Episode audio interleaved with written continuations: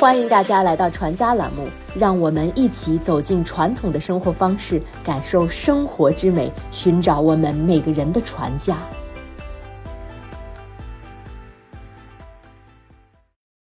中医，中国古代科学内容丰富，随着时代的发展，其中大多数已经融入了现代科学体系。而目前仍然自成体系，并且拥有强大生命力的，当属中医药学。中医药学是利用中国古代的阴阳五行体系来说明人体的生理现象和病理变化，阐明其中的关系，并进行诊疗的学科。中医的生理病理学以五脏六腑、经络气血为基础来展开。中医的五脏六腑是人体脏器的总称。五脏包括肝、心、脾、肺、肾。肝的主要功能是疏泄和藏血。疏泄指的是肝可以疏通全身之气，使身气和畅、情绪稳定。藏血是指肝可以储藏血液和调节血量，以防止出血。心主血脉与神明，心脏与血脉密切相连。调控着全身血液的运行，同时心脏主管思维、感觉、记忆等与意识相关的活动。脾的主要功能是运化水谷和统血摄血。运化水谷指的是脾将食物消化吸收，转化为营养物质，以供养全身。统血摄血则是控制血液在脉中正常运行，防止出血。肺的主要功能是呼吸和制节。呼吸功能很好理解，指的是肺控制着呼吸的节奏和深度，进行外部氧气和机体产生的二氧化碳的交换。制节指的是肺调节全身的气机与皮毛相应，使人体各部分的功能互相协调。肾主藏精和生长发育，藏精指的是。肾储藏精气以供养全身，生长发育则是控制人体的生长发育和生殖能力。人体的精气有两种，一种是先天之精，受之父母，是人体的根本；另一种是后天之精，主要是脾胃从人体摄入中转化的各种营养物质，是维持人体精力体力的重要基础。肾主水，主骨生髓生发，肾脏亏虚会导致精气神不足。六腑包括胃、胆、小肠、大肠、膀胱、三焦。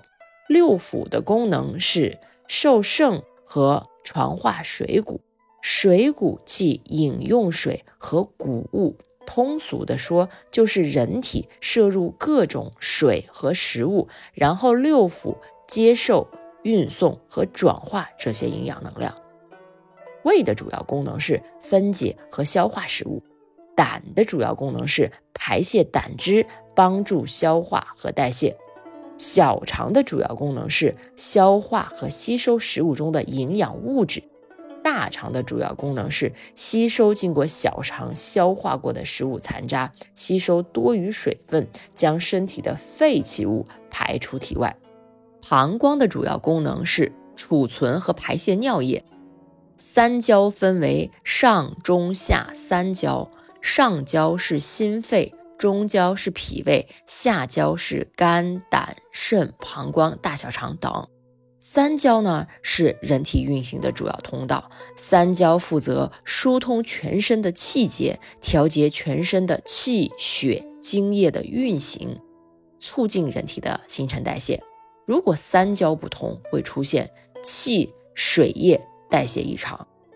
五脏和六腑互为表里，密不可分，而串联起五脏六腑的桥梁就是经络。它们通过经络系统连成一体，共同完成各种生理活动。例如，肝与胆相表里。肝的疏泄可以促进胆的排泄胆汁，所以成语中才有“肝胆相照”的说法。脾与胃相表里，相辅相成，互相制约和依存，因此我们日常生活中往往将脾胃连起来说。肾与膀胱相表里，肾的气化作用可以促进膀胱的储尿和排尿。中医的诊疗主要包括诊断和辨证两个方面，望闻问切是中医诊疗疾病的最基本的方法。望诊就是尽可能的详细的观察病人的面色、舌苔、表情、神情、体态、姿态等外部特征，获取有用的身体信息和病情状况，为后续的诊疗提供依据。闻诊包括两个方面，一是听声音，包括听病人的呼吸声、咳嗽声、喘息声；二是闻味道。闻病人口腔的气味、身体的体味以及腋下的味道等等，通过听和嗅取得病情信息，可以和望诊了解的信息相结合，以便医者进一步的判断。问诊顾名思义就是问询，医者会详细的询问病人的身体感觉。症状、既往的病史、家族病史、遗传病等等情况，获取病情资料。通过询问，医者可以初步确定用药方案和禁忌。切诊的切就是通过亲自接触病人的身体来判断症状。最基本的切诊就是切脉，观察病人的脉象是否平稳，用手接触病人感到不适的身体部位。比如腹部疼痛的病人，可以轻轻按压腹部，找到他具体疼痛的位置，判断患处有没有硬块等等。切诊相比其他三种诊断方法，更偏向内部，主要用来了解病人的气血运行状况和内部的器官状况。对病人病情有了基本的了解之后，医者就会根据患者的症候做出初步判断了。这个过程就是辨证。中医将病人的症候分为阴阳、表里、寒热、虚实四组八类，统称八纲。慢性抑制性的疾病属于阴症，病情较急、代谢旺盛属于阳症。同时存在发热、恶寒症状，且脉象浮弱、舌苔无明显变化的，属于表症；出现单一的发热或恶寒症状，且脉象较沉、舌苔改变明显的，属于里症。寒症则分为外寒和内寒，外寒指的是寒邪侵袭引起的恶寒、发热、脉象浮紧等症状。内寒指的是阳气虚衰导致脏腑功能减弱，主要表现为面色苍白、肢体寒冷；外感热邪或阴虚阳盛，所表现出来的是生理亢奋、热燥，属于热症；人体正气衰弱、五脏功能减退，表现出的症候，比如气短、心悸等等，属于虚症。患者因疾病出现了痰多、气转、腹痛等，属于实症。通过望闻问切四诊，初步了解患者病情之后，医者再根据疾病性质、疾病发生的部位及深浅等情况，综合分析和辨证疾病的症候，并根据患者的表现的症候进行对症治疗。